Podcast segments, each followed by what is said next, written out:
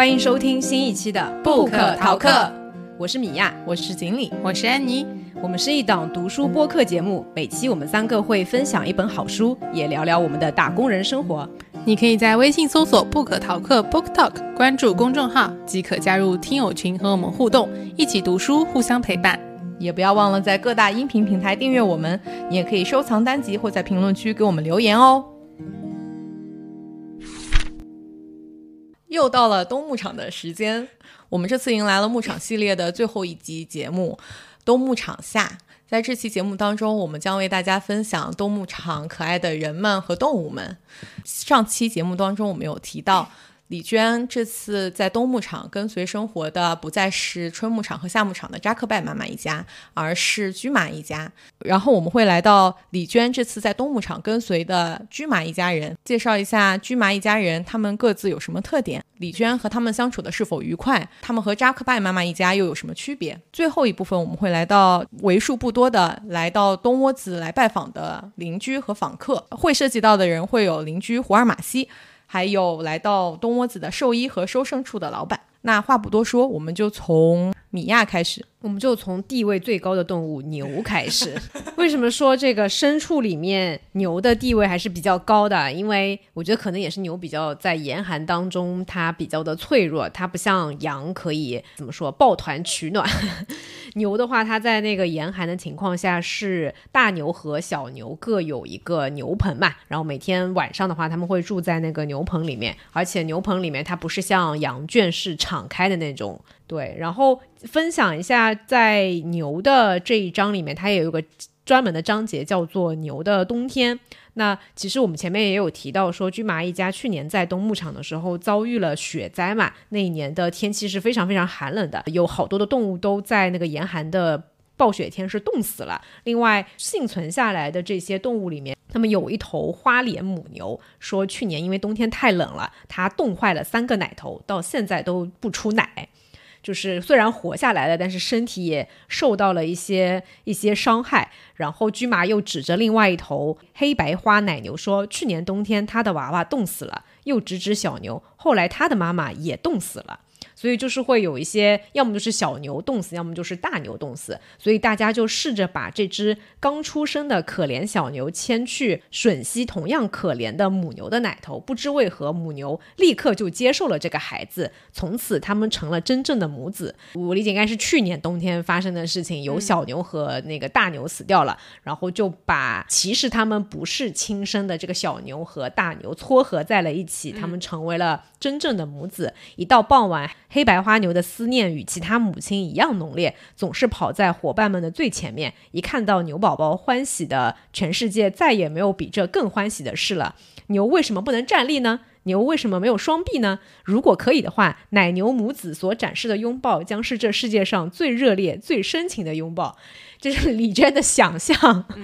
对，这个是在。驹马一家，他们家有的几头牛里面有这样的一对养母养子的牛。然后呢，牛的作用啊，在家里面，其实我觉得他们最主要的作用是产奶，呃，是要去用这个牛奶或者是说用奶制品做的这个黄油嘛。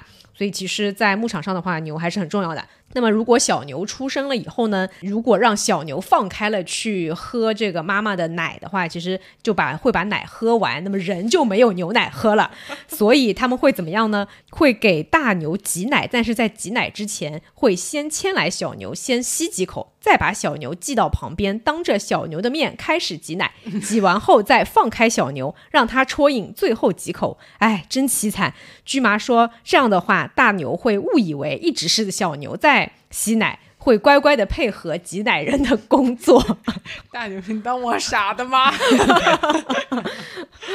总之就是说，最主要的是因为要挤牛奶嘛，所以小牛就没有办法有足够的奶可以去喝了。而且他们放牧的时候是会把。大羊跟小羊往两个方向去赶，然后牛也是一样的，白天其实不会让他们见到，因为第一就是你见到以后，就是它又会把奶给吸光；第二就是晚上要靠着互相之间的这个吸引力，让他们最终回到家里面来。而且因为白天是会把大小牛隔绝开来放牧嘛。小牛其实是不怎么会去见到自己的牛妈妈的。小牛是很轻易的就习惯了没有妈妈这件事情，可是牛妈妈们却很难习惯没有宝宝。一到黄昏，他们仍然第一个急急忙忙的往家赶，望见我们的沙窝子时，依然焦急的呼唤不休。很久很久以后，甚至他们也忘记小牛了，却仍然深深记得早早回家这件事情。嗯，感觉这个跟人是不是也有一点像啊？就是小孩子长大了以后，他会。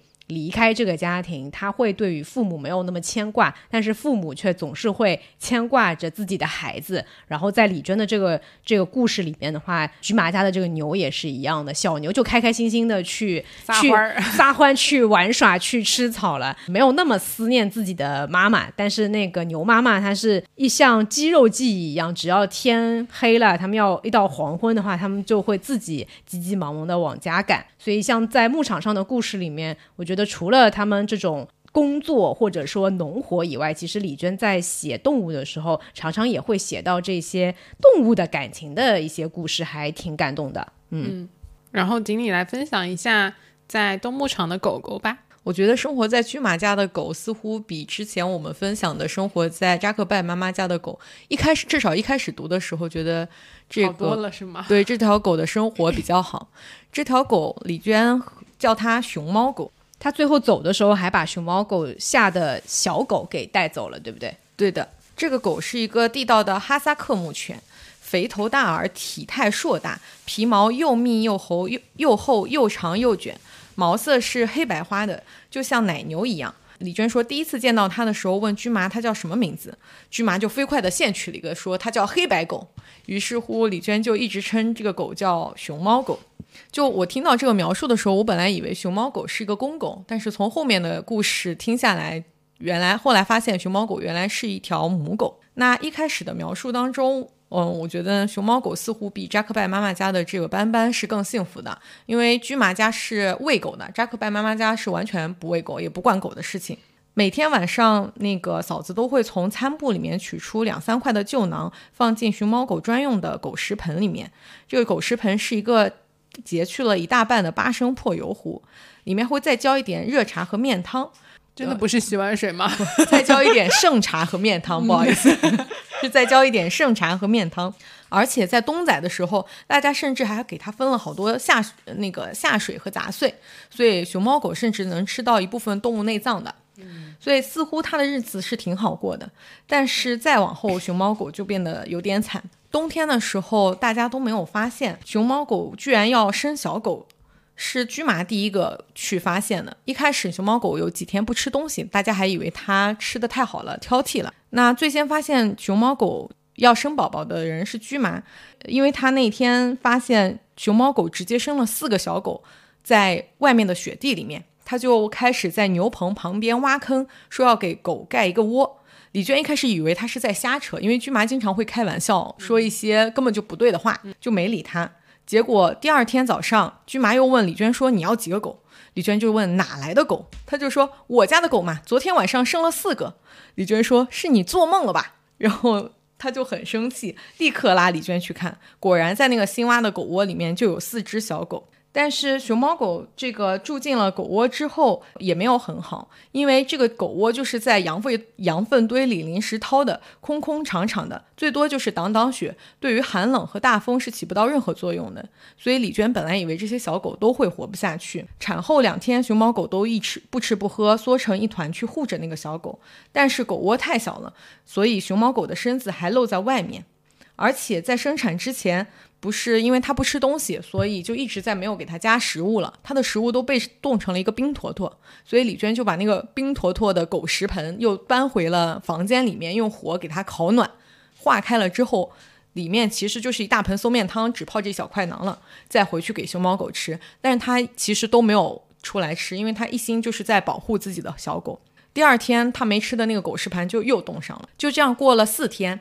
空气回暖一点的时候，那个李娟又去查看小狗，因为她在这一段时间一直在给它带一些偷偷的带一些吃的。虽然居麻家是喂狗的，但是他们只用一些不好的食物去喂狗。那个吃的是梅花猫的，对，所以李娟一直在偷居麻家的猫猫。等下那个艾妮会分享的叫梅花猫的食物给它，因为小猫猫在居麻家得到的待遇是非常好的，所以李娟一直在偷一些不管是人的食物，奶疙瘩或者是梅花猫的食物给到狗狗。所以他去再次去查看这个狗的时候，是四天之后，发现熊猫狗在之前生了四只小狗的情况下，又生了两只小狗。回去传达这个消息的时候，没有一个人相信，他们就猜测说，大约生下四个小狗，四只小狗之后，天寒地冻，熊猫狗的状态很危险，就关闭了自己的产道，等挨过最艰难的那几天，才生下最后的两只。那段时间，李娟过得很煎熬，每天半夜不停醒来，听着小狗很凄惨的尖叫，就疑心狗窝是不是塌了。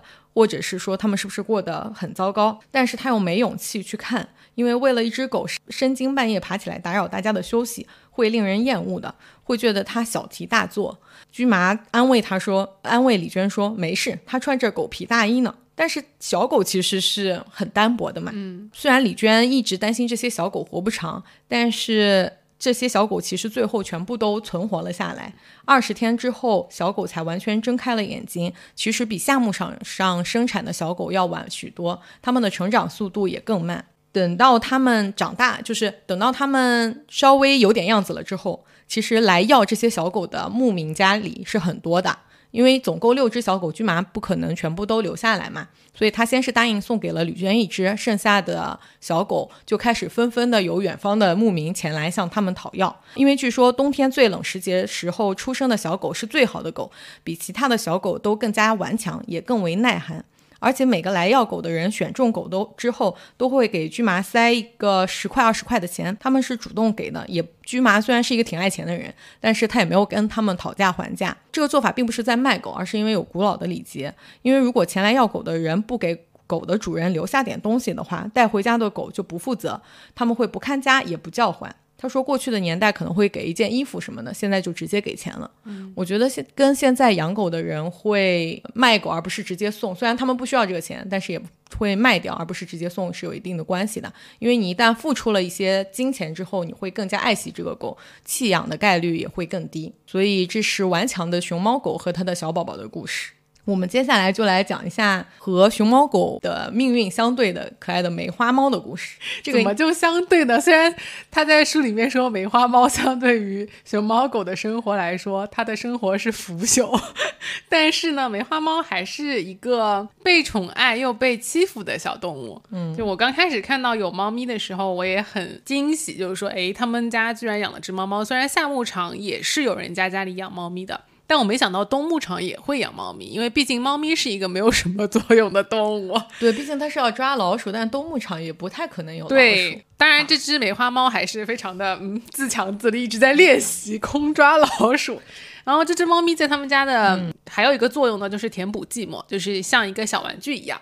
就是他们说在新史别克这个邻居家，他们家的小朋友是一个像小玩具一样的存在。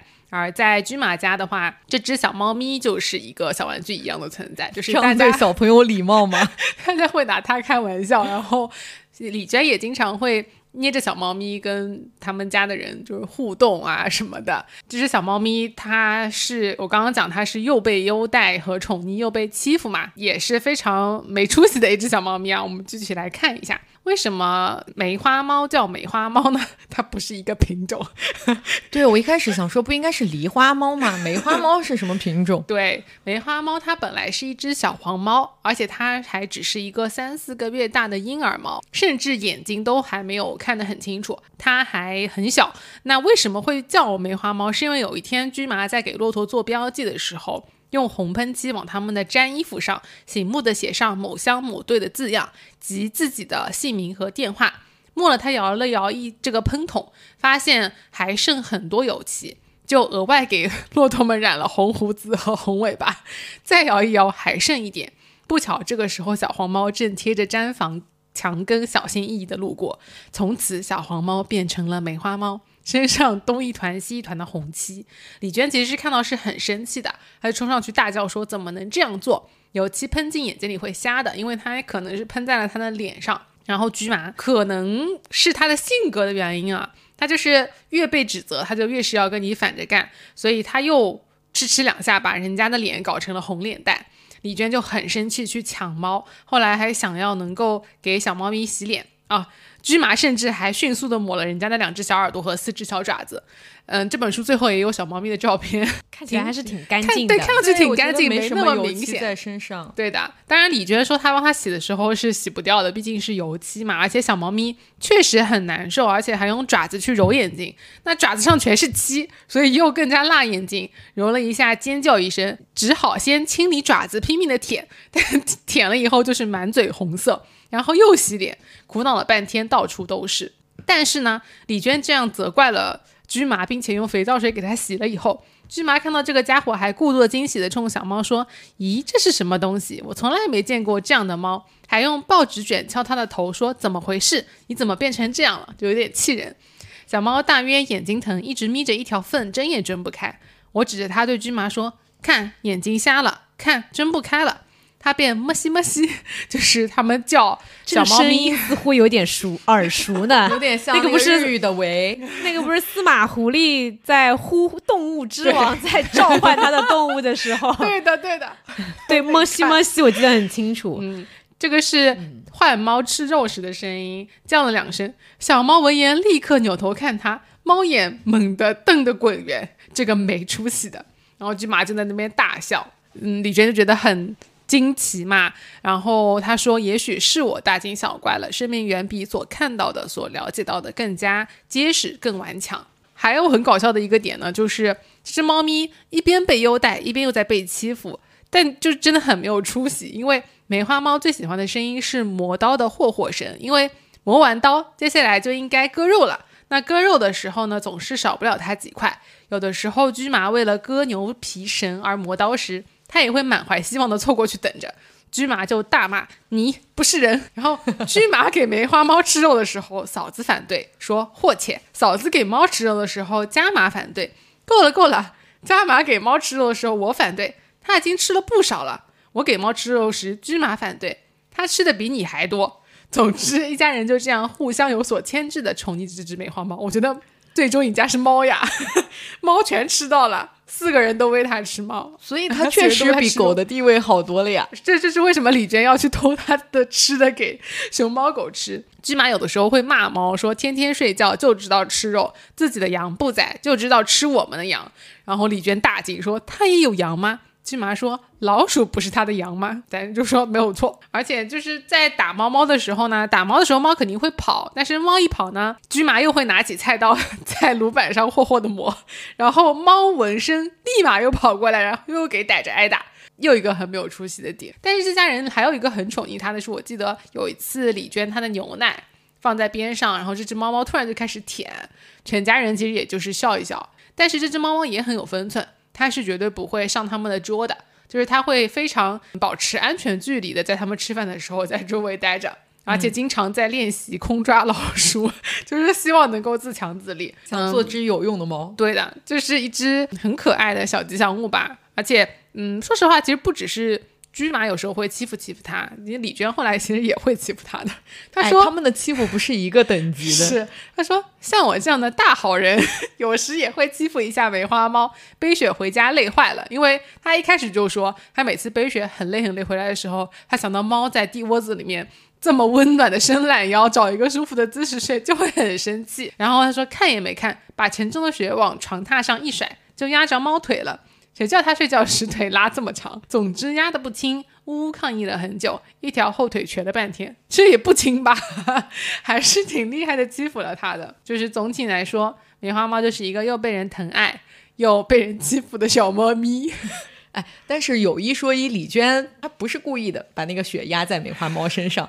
但是驹马每次就是欺负它的时候，都是故意的，会打它什么的。嗯，然后就是就是把它扔出去，然后看它会不会安，就是安全的落在地上。对，考验它的平衡性。嗯，看上去很惊险，但确实猫平衡性很好，它每次都能成功的落地。对，我觉得牧民对于小动物的了解会更深，就是。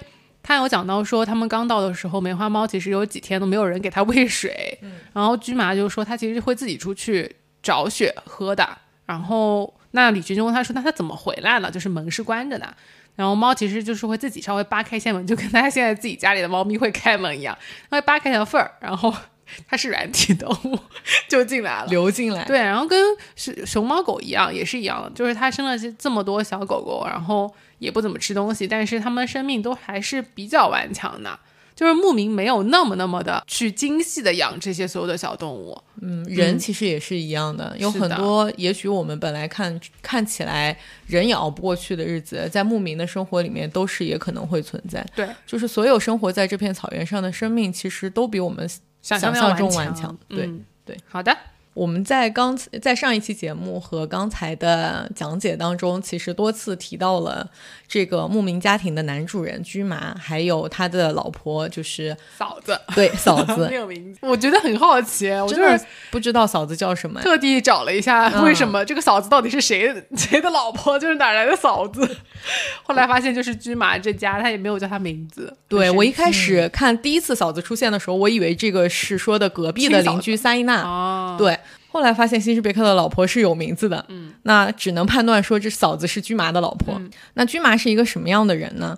书里说，驹麻快五十岁了，头发头发花白，身高一米八五，体重一百一十公斤，走起路来惊天动地，所以是一个非常大块头的牧民。嗯，他给我的第一印象其实是挺不好的，很差，是的，鬼。他是一个酒鬼，而且是一个在我看来有点不靠谱、有点有点凶的人。他出发之前，一想到此后的一个冬天都没有酒喝了，非常伤感，于是就每天借酒浇愁，在村子里到处惹是生非。然后等到他们第一天到达的时候，就是驹麻和嫂子之前不是说是乘汽车来的吗？当天到达东牧场的时候，驹麻都还是醉醺醺的，导致大家都没有办法很好的把家里都收拾干净，尽快的融入这个东窝子的生活。驹麻还有一个故事让我觉得他为什么会觉得他不太靠谱，或者说他脾气有点坏的。我们之前有提到，驹麻其实和辛士别克两家人共同去在这几万平方公里的一个草地上放牧。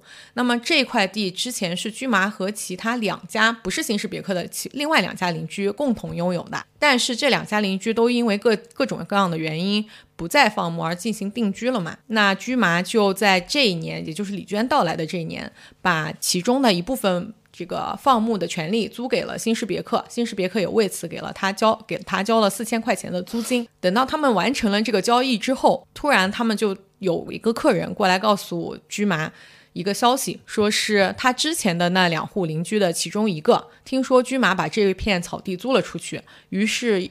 让县政府去要求平分他的这个获得的四千块钱租金。驹麻听到这个消息之后就很生气，觉得自己完全没有道理要分给之前的邻居租金。但在李娟看来，或者在我们正常的这样一个怎么说规范合同管理的所有权管理的这样一个观念里面当中看，我觉得驹麻的生气完全没有道理嘛。而且他生气的时候还。冲着嫂子大声议论，好像把嫂子当成对立方，呵斥了半天。在这个过程当中，嫂子失重，默默无语的提着纺锤撵羊毛线。我就觉得他好像也不是一个好丈夫，或者说至少不是一个情绪稳定的伴侣。嗯，情绪是不太稳定。对，而且他还是一个特别会吹牛的人，因为他经常会说某某某国家领导人曾经是跟他一起放羊放羊的。然后等到他们说一些什么政策什么。我们刚才我们在上期节目当中提到的什么退牧还草啊什么之类的时候，他还提到说，就是那个某某某昨天给我打了电话。你觉得他就是习惯性瞎说，所以李娟跟他沟通的时候也会发现他经常会跟李娟也会瞎说。后来发现他不只是跟李娟瞎说，以后我就觉得还好了，就是他就是一个到处瞎说的人。就别人问说，这你家这个汉人就是李娟，还有多久会走？其实李娟再过一个月就会走了，因为李娟大多数他们用哈萨克语说话，他也听不懂，所以他也不知道他到底到底有没有瞎说。但他听懂了这个月份，他明明再过一个月就会走了。这个驹马跟人家说他还有五个月才走，这个差太多了。但是他们随口乱说的这个行为，好像不只是驹麻一个人有，有没有？之前跟扎克麦妈妈一家去生活的时候，卡西也是随随口乱说的。是的。就是泥石流一样的女子。根据我们刚才分享的几个小故事，我一开始对于驹麻的一个印象其实挺不好的。嗯，他甚至有一次李娟提的在书里提到说，驹麻有的时候喝多了还会让他滚。嗯，但是在东窝子他能滚到哪里去呢？出去都是室外的严寒。但是后来李娟在书里有专门一章去描写驹麻。她上来开头的时候说，驹麻虽然是一个酒鬼，但是真正了解他的人都知道，这家伙除了喝酒和耍赖之外，还是值得钦佩和尊敬的。哦，我就读到这里，我就想，他哪里值得钦佩和尊敬了？李娟在下面的故事里面就介绍到说，他这个人很踏实仔细，而且很幽默，所以大家都乐于同他相处。在人群里，只要他一开口，所有人都立刻闭嘴，专注于他一人。而这个家伙也乐于表达，吹起牛来总能超常发挥，妙语连珠。经他散播出去的笑话能流传好长时间，这使他在牧人间有着某种奇妙的地位。就是在非常无聊和匮乏的这个牧场生活当中，驹麻的这种幽默的能力，帮他抚平了自己不靠谱或者是耍赖这些其他方面的劣势。脱口秀达人，哎，对对，有点这个意思，可以弥补一些缺陷。那驹马小时候的一个生活其实不是在牧民的，他是在县郊的生产队，而且他有一个邻居是回族，所以他的汉语才相较于其他的牧民那么好。但是后来他爸爸因为阿克哈拉这边的人民公社缺一个赶马车的，他爸爸就揽下了这个活计，带着全家人迁过来安了家。但是后来公社解散了，一家人才渐渐成为牧民，所以驹麻有点郁郁不得志的感觉。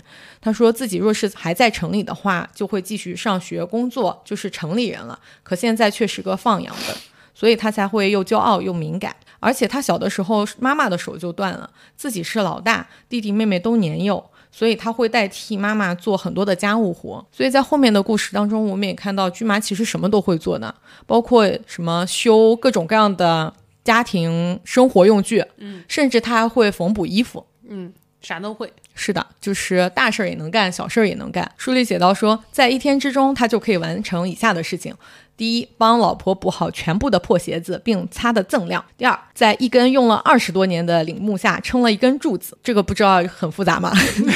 对。第三，修太阳能电池板，就是电工的活儿也能干。嗯。第四，补补漏风的门缝；第五，修灶台；第六，修漏勺；第七，修加码的钩针；第八，修自己的墨镜。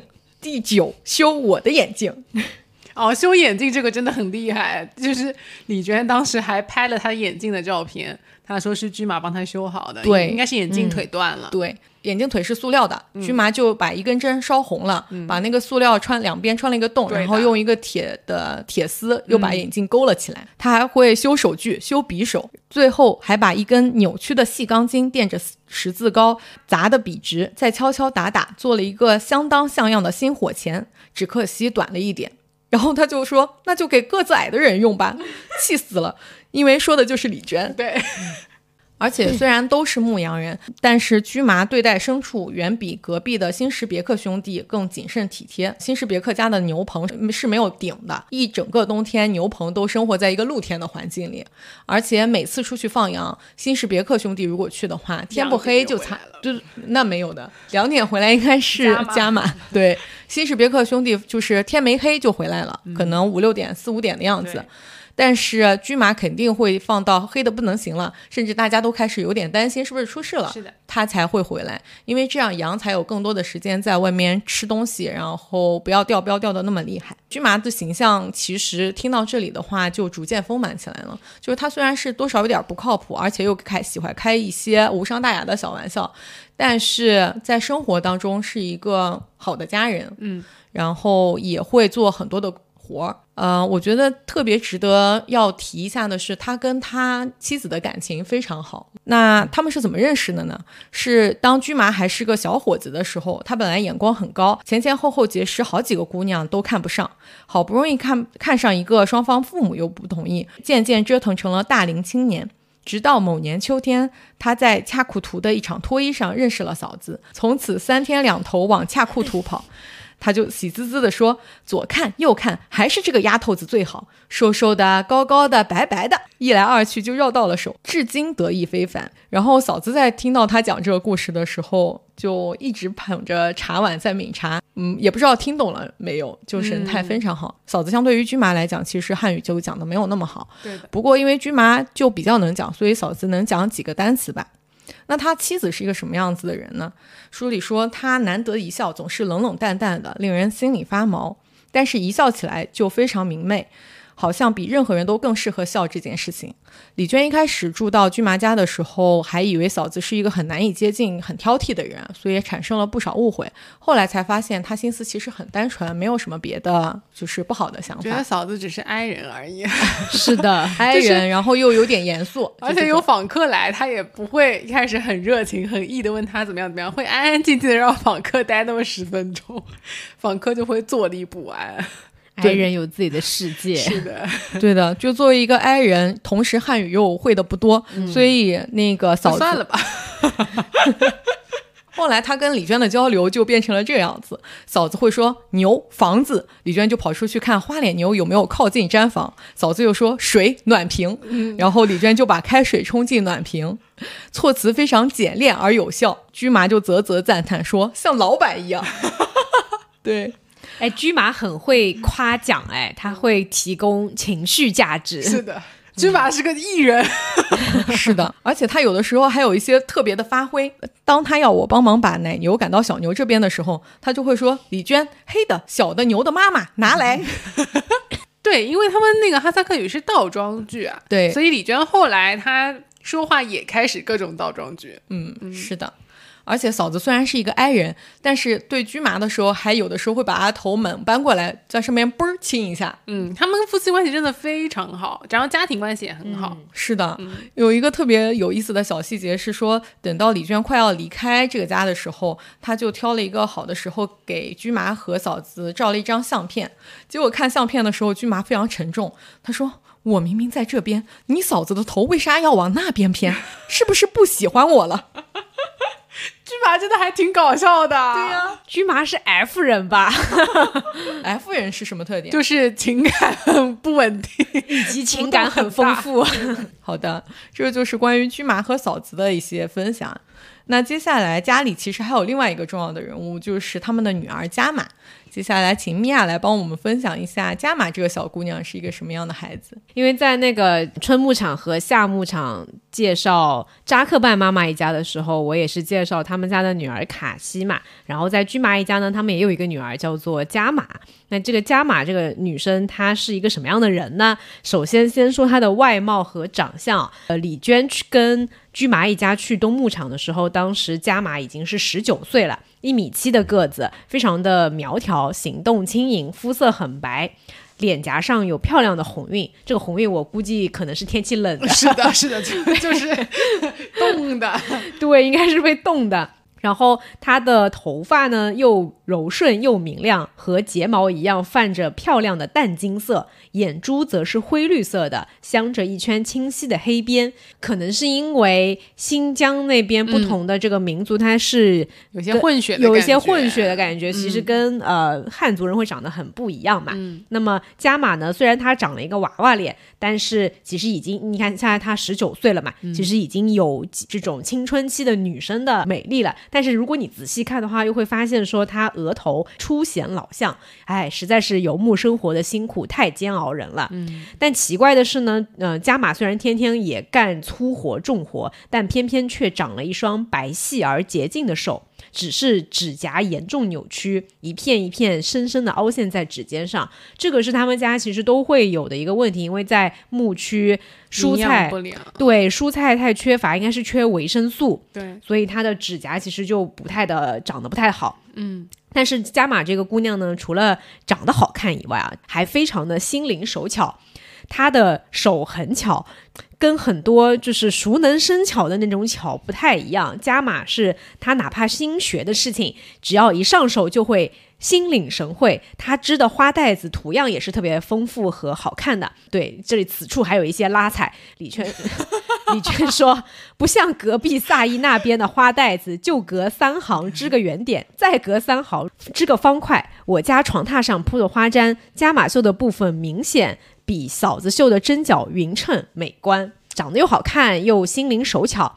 虽然她已经十九岁了，但她其实还是一个爱撒娇的小姑娘。呃，其中呢，就每天早上醒来就要赖进爸妈的热被窝撒娇，一点都不像一个十九岁的大姑娘。全家人就睡在一个通铺的炕上面，那她每天还是要跟爸妈要贴贴，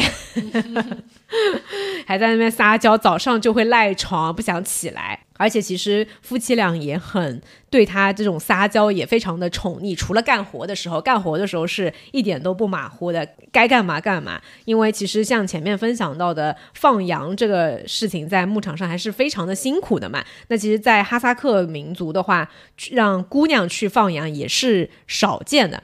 哎，为什么少见的是总能让李娟碰上？因为扎克曼妈妈一家。不是也是卡西负责放羊吗？对他，我记得他说，就是其实，在其他地方让家里女儿去放羊是蛮正常的。嗯，但好像是在东牧场，还是说在这一块地方，啊，可能是东牧场条件太差了。是的，就是女生可能体力上她也很难坚持，说我真的放到天黑再回来，能能坚持住。嗯，但是为什么他们家是让加马去放羊呢？因为其实家里面。确实也没有其他人了，驹麻他们夫妻俩也是心存愧疚的，而且。加马他是初中一年级就辍学了，对，他是读过书了以后没有办法才回来帮爸妈放。他是辍学了以后回来放了五年的羊。呃，李娟花了蛮多的篇幅写加马对于上学这件事情的渴望，对于知识的渴望。他说，虽然五年过去了，加马还是可以大段的背诵当年的汉语的课文，而且还会做广播体操，还会唱歌。对，就是上可可能是体育课教的一些动作，什么俯卧撑、立定跳远。三级跳，就只要是跟学校有关的事情，加码就会就一直都记得特别的清楚。但他就可能也是没有办法嘛。我记得书里面他们家是有个小孩在读书的，他还挺羡慕他的，好像他姐姐在念美术，然后他还有一个弟弟，年纪太小，所以应该还在读小学到初中的样子。他还有一个妹妹，呃，对，就是他们家好像基因很不错，因为说为什么会让姐姐先去读书，就是因为妹姐姐真的天赋很高。就是画画什么的很擅长，所以他们就要把他送出去嘛。后来就是因为家里实在是没有人能放羊，所以加马才辍学回来的。嗯，虽然加玛也没有说要去埋怨自己的父母，或者是对于自己的兄弟姐妹嫉妒啊，或者不满怎么样，但他其实心里还是对于不能去上学的这个事情很可惜。他说：“我放了五年羊，姐姐画了五年画。”嗯，就你说他一点都不觉得不可惜吧？其实不可能，他心里肯定还是很想去上学的。然后李娟她不是继续学他的哈萨克语嘛？其实跟和卡西相处的时候一样，他们也是会互相。学习对方的语言。那么在居麻一家生活的时候呢，李娟也会向加玛去学习这个哈萨克语。然后加玛每次教他的就一教就一大堆。李娟说：“行啦，够啦，这么多，我得一个礼拜才能记住。”加玛就微笑着说：“要是我的话，一天就记住了。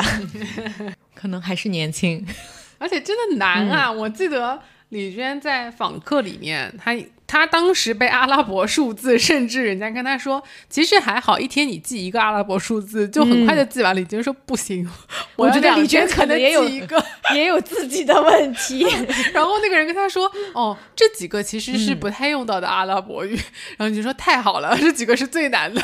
对的，对的，超可爱的。对，而且加马毕竟是上过学的嘛，所以他对学汉语也是有基础的。对，那么后面李娟也教他了一些汉语的单词，头天晚上教学，第二天早上听写，几乎全能写对。过好几天再抽查，还是能写对。然后李娟就提高了要求，就是笔画也不能够写错，然后就就没有得满分嘛。加马就很生气，他把九十五划去，硬要我改成一百分。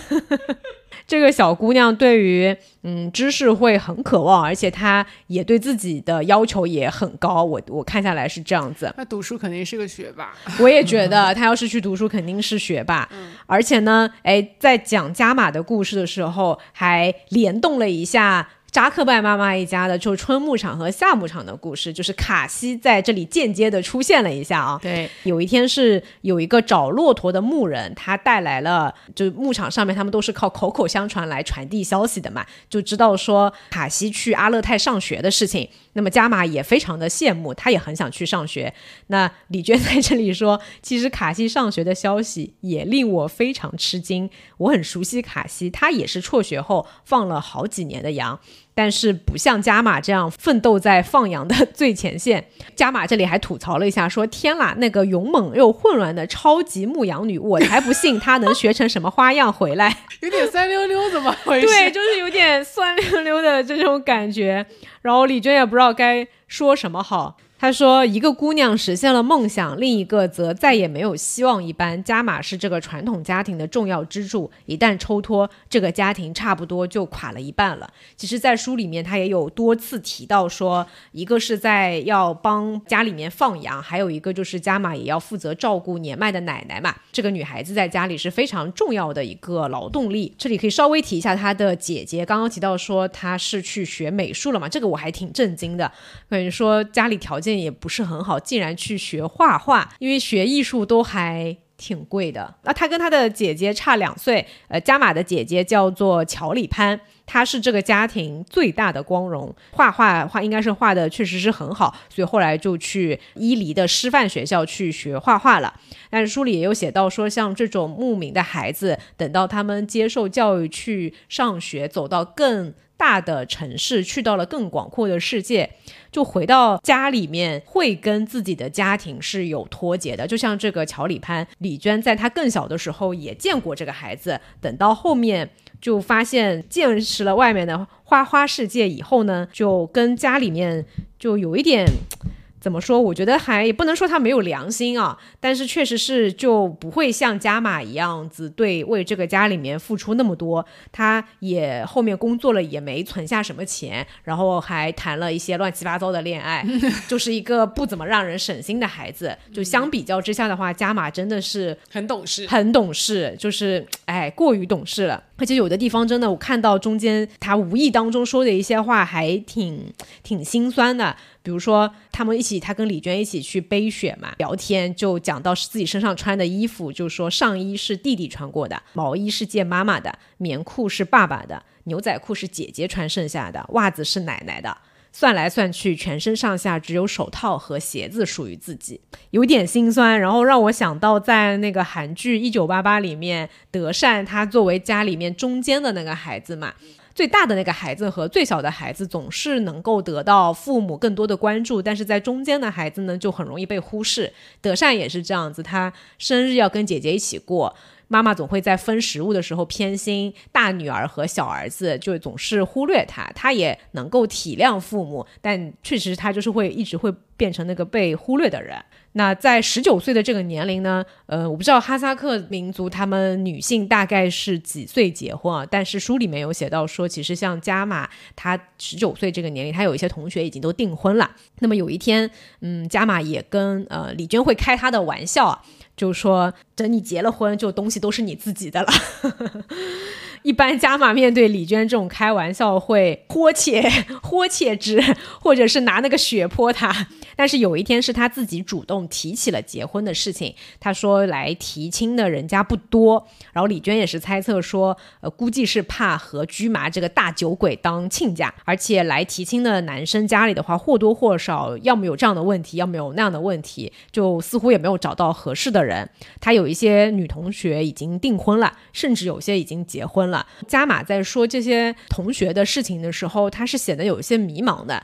说不结婚的话就是老姑娘了，老姑娘以后结婚更难了。要是结了婚呢，就和妈妈一样，天天干房子里的活、牛的活、羊的活。现在这样，老了也这样。然后那天他跟李娟说了很多很多他自己的想法，他也想去县城里面打工，去学点手艺。对于工资要求也不高，觉得一一个月赚五百块也已经很好了。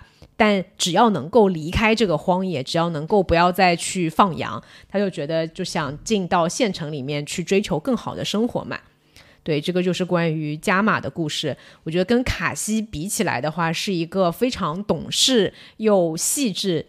可以说是卡西的反面吧，但他们也有一些相似的地方，就比如说都因为因为家里面劳动力不足啊，然后就都辍学了去放羊，但同时又很渴望去上学，不管是为了自己的未来的生活，还是为了家人的生活。嗯，这个是关于加马的故事。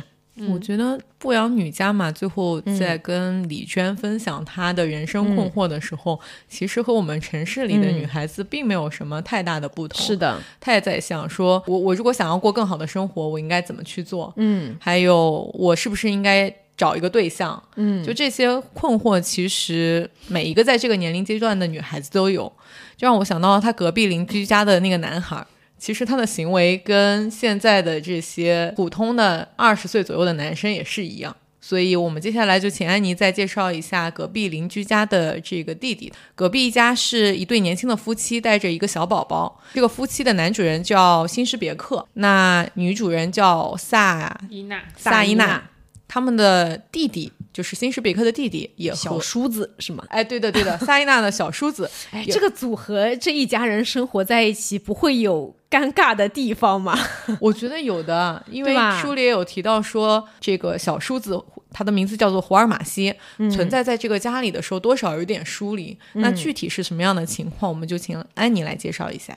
好的，胡尔马西呢，他是一个二十二岁的男孩子。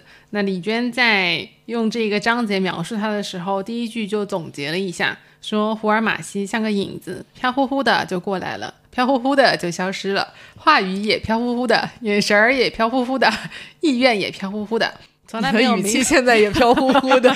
从来没有明朗的出现过一回，除非穿上新衣服的时候。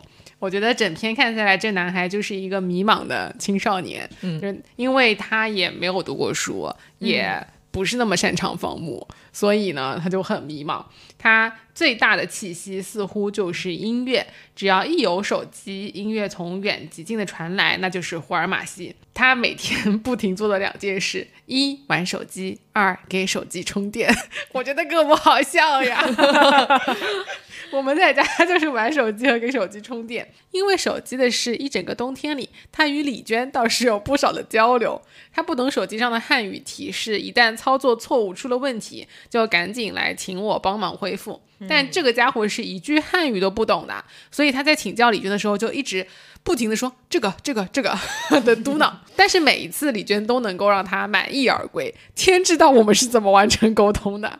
后来他也想教教他说这些汉语提示语是什么意思，但是他想了一下，什么个性化、情景模式、时间格式，他觉得太难翻译成哈萨克语了。他毕竟自己还没学成多少，对吧？哎，所以但是情景模式有没有特别 old school？就是真的是二十年、十年之前的手机。嗯，对的，所以就也没有能够教成他。这个孩子其实刚刚说他在家也有点无聊嘛，所以他基本上每天都会去居马家里做客，然后喝茶。他有时候也会问问李娟说，比如说炉子用汉语怎么说？嗯，又会问李娟要纸和笔，用阿拉伯字母认真的拼写出这个汉语发音，然后再问他其他的这些汉语要怎么讲。接下来这个家伙就记下了非常多的日常用语的单词，不但把发音拼写出来，还认真的标上了词义和序号，一共有十八个。他就想说，诶，这个男孩子怎么突然开始要学汉语了？其实是因为他第二天要第一次去放羊了。放羊是非常非常寂寞的，他想在放羊的时候边放羊边学习一些东西。然后李娟就说：“寂寞让人同情，可不好好放羊就让人生气了。这个小子每天放羊下才下午三四点就赶着羊群在附近荒野中徘徊了，探头探脑想回家，而那时牛还没回家呢。驹麻气得要死，抗议了一番。从此隔壁家再也不让小伙子放羊了，只让他在家照料大厨，每天找找骆驼，清理羊圈和牛棚，再帮着萨伊娜背背雪，打打杂。”就是他的生活其实也还蛮无聊的，而且在李娟看来，他其实干什么活都不是那么上心啊。就是盖两三个平方的小牛用的牛棚，跟磨洋工似的慢慢吞吞，一盖盖了一个礼拜，就好像摸鱼，最后还盖得四面漏风。他说：“要是我，保准两天就盖好了。”但是大家又怎么能责怪他呢？他还那么年轻，又没有爱情，也没有财产。又那么孤独，听起来好惨。对，虽说是和自己的亲兄嫂一起生活，也是寄人篱下。当一家人亲亲热热的说话的时候，胡尔马西像不存在似的，就是捏捏手机。后来，当李李娟她住的这个驹马家有了电视以后，胡尔马西的夜生活得到了极大的丰富。每天一记完骆驼就来报道，早早占一个靠近电视机的好位置。这也跟现在小朋友很像啊，就是。他来了以后，情商有点低，对吧？他先占了一个好位置，然后一直看看看，看到画面模糊了还不肯走，看到节目烂的要死了没人看，互相开始聊天了还不肯走，看到母子三人横七竖八都睡了还是不肯走，直到驹麻频频打开电筒，投向座钟，暗示时间很晚了，还是不走。后来驹麻实在忍不住了，开口抱怨了一句。与胡尔马西同来的热河买德汉两兄妹一听，立刻起身告辞。这小子呢，反而躺下了，换了个 更舒服的姿势继续看。又过了半小时，当电视画面缩至手心大小时，已经睡了一觉的巨麻终于爆发了。他站起来，啪的拧开电灯，关了电视，这才把他轰走。就是一个小男孩，真的是个小男孩，没事干的迷茫小男孩。街溜子，对。如果是人比较多的时候，他就也没什么朋友，很矮，就一直只是在角落里面玩手机，而且很喜欢独处，也不太参与大家的发言。唯一的好朋友估计也就是两个长得很像印度人的小伙伴。然后他另外一个重要的交流对象是加马，因为他们两个人年龄差不多，对的，所以也有一些相近的。想法和话题可以聊，但是加马我觉得好像也有也不是很待见他，对，也有点挨人。就是加马情商呢，有时候也不是很高。我记得有访客来他们家的时候，不是他们俩后来一起放羊的时候碰到过一个老汉，就李娟不知道他们俩是不是有什么矛盾，反正加马就是一点都不想理人家。对对，直到人家走的时候，他才跟人家说了几句。我就很好奇他们到底说了啥，但李娟没听懂啊。所以加马跟。胡尔马西两个人主要的交流就是换磁带，两个人把这个储存卡拿出来换一下，换换歌亭。其实关于胡尔马西的话，李娟也就知道了这么多了。她可能是因为对他知道的太少，所以才会觉得说他看起来可能像一个影子。但是但凡是生命，哪有不强烈的呢？无论怎样，好好坏坏，这个小伙子看起来都离不开牧场，离不开这样的生活了。否则还能干什么？不会汉语，又不再是孩子。我希望他能拥有自己的家庭和牛羊，在属于自己的生活里继续铺展生命，不要再这么孤独。这么消沉，这么无所适从，就是我觉得这个男孩子在嗯李娟的眼里看起来还是一个蛮孤独，然后迷茫的一个少年。对他应该对于自己的未来也不知道将来要走哪一条路去发展嘛，也没有去打工。然后其实你看他干农活的话，又似乎也不是很擅长的样子，有点心不在焉。对，也没有特别不像加马这种，就是。做就好好做嘛，把家里的事情都搞好。是的，而且我觉得他看起来也很想，对于知识也很渴望。新识别克的两个孩子也来到了东窝子以后，霍尔马西就开始天天研究他们的汉语课本，恶补汉语。我觉得他可能也意识到了，说如果以后要去呃脱离这个牧民的牧游牧生活的话，他还是要会汉语，才能够有更多发展的机会嘛。是的，嗯，好的。东牧场像我们之前提到，人烟稀少，访客也很少，所以每一个访客都会被很郑重的对待。大部分过来的访客都是寻找失落的骆驼的牧人，因为骆驼他们相对来说不会那么在乎骆驼身上，像之前安妮有提到的，牧人们都会在自己的骆驼身上用红油漆喷上自己的一些个人信息，所以骆驼如果就算是走得很远，也可以被找得回来。但是如果真的走失太久的话，牧人们就会出外到很远的地方开始寻找这些走失的骆驼，所以大部分接待的访客都是这样的牧人，但是其中有两个人。不是这些寻找失落的骆驼的人，也就被李娟特意的记下来。一位是兽医，兽医顾名思义是动物的医生，他是迄今为止最遥远也是最重要的来客。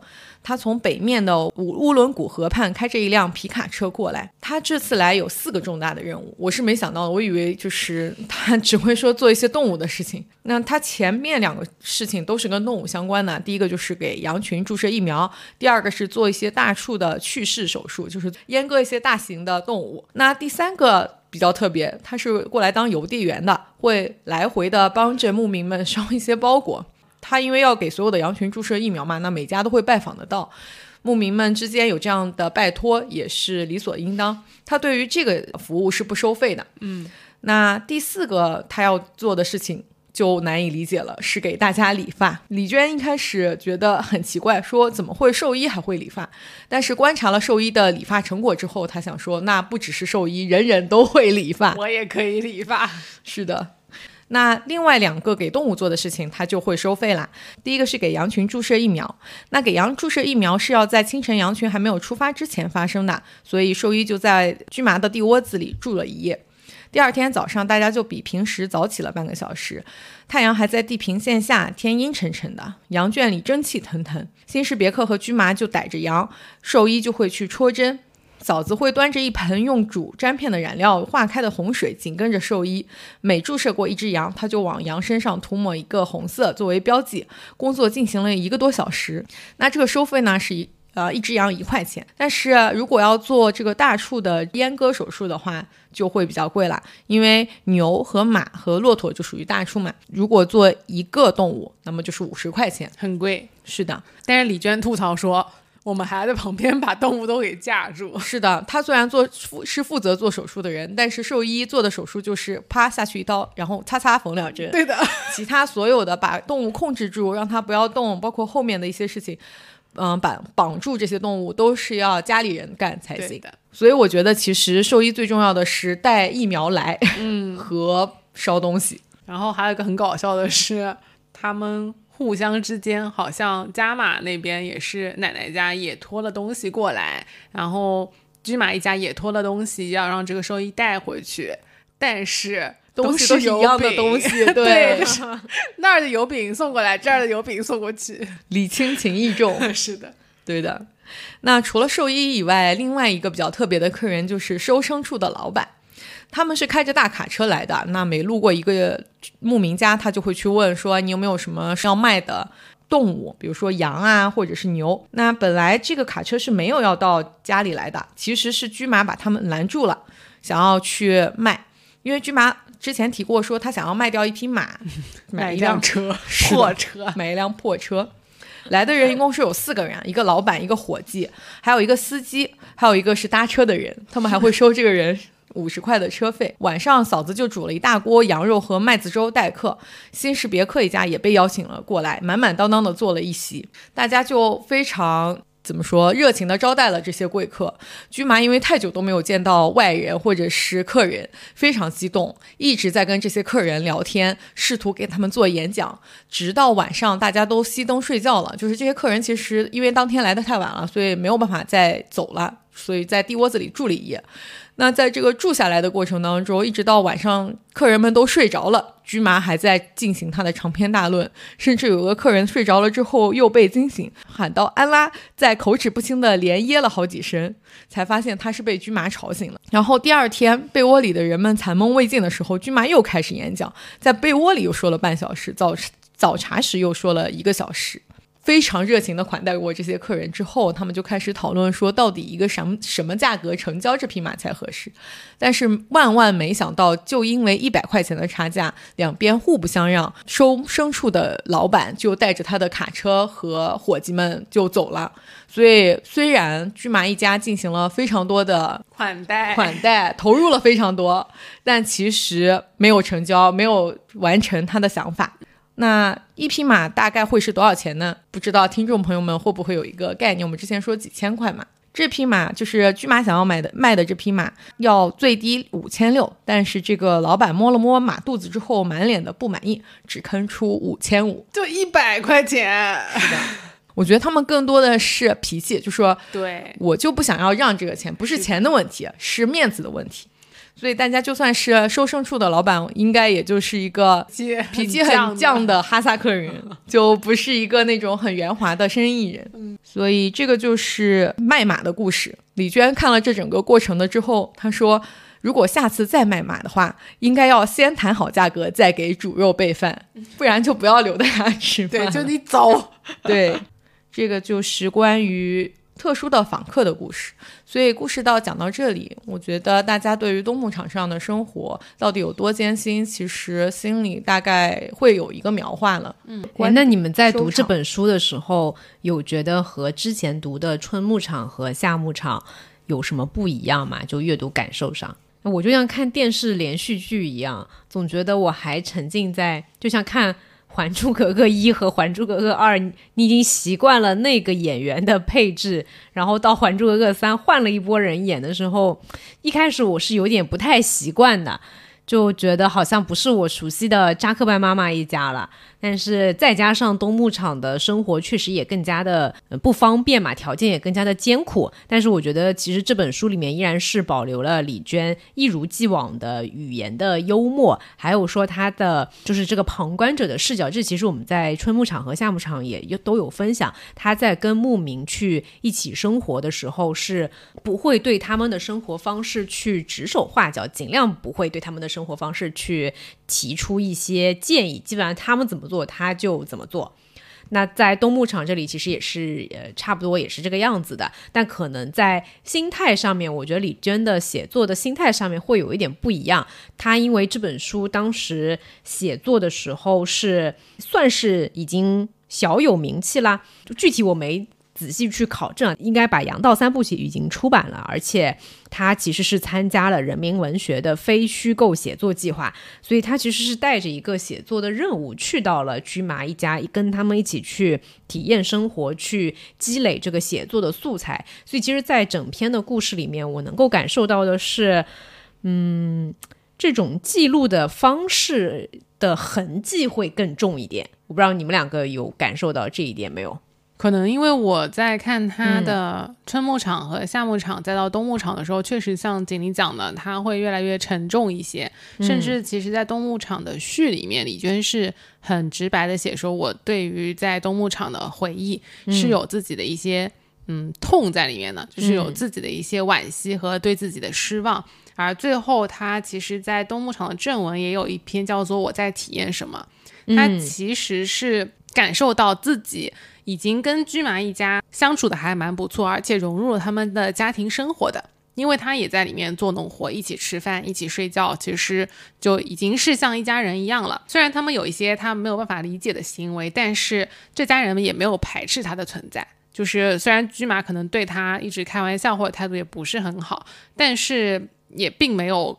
隔绝这个人说，比如说我们家吃肉不给他吃啊，类似这种排挤他。嗯，其实李娟这个人又是又勤劳又有眼力见的嘛，所以而且他完全不嫌弃那边的生活，他全部都能吃苦吃下来。他们觉得他肯定坚持不了几天，对，所以其实当地人看到他也觉得很惊奇。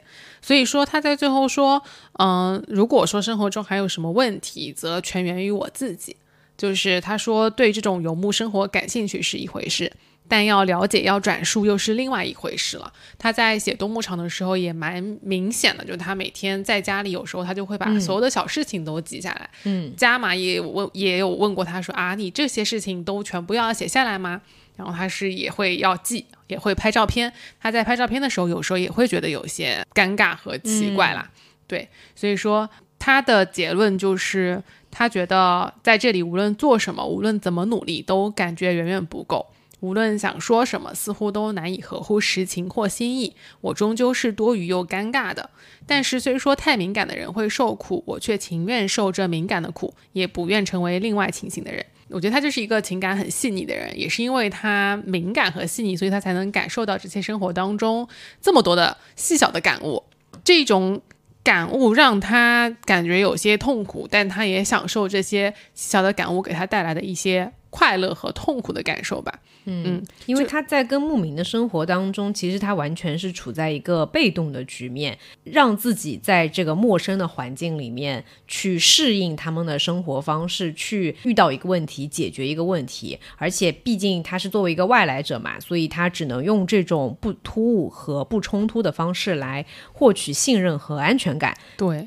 就是默默的观察，然后默默的尝试去配合他们的生活。对，因为你说实话，你说李娟真的能完全当一个当地人的一个人力来使用吗？其实也不会的。嗯，你会发现在他们最开始去的路上，大家就已经比较照顾他了。他能够做到的事情是比较少的。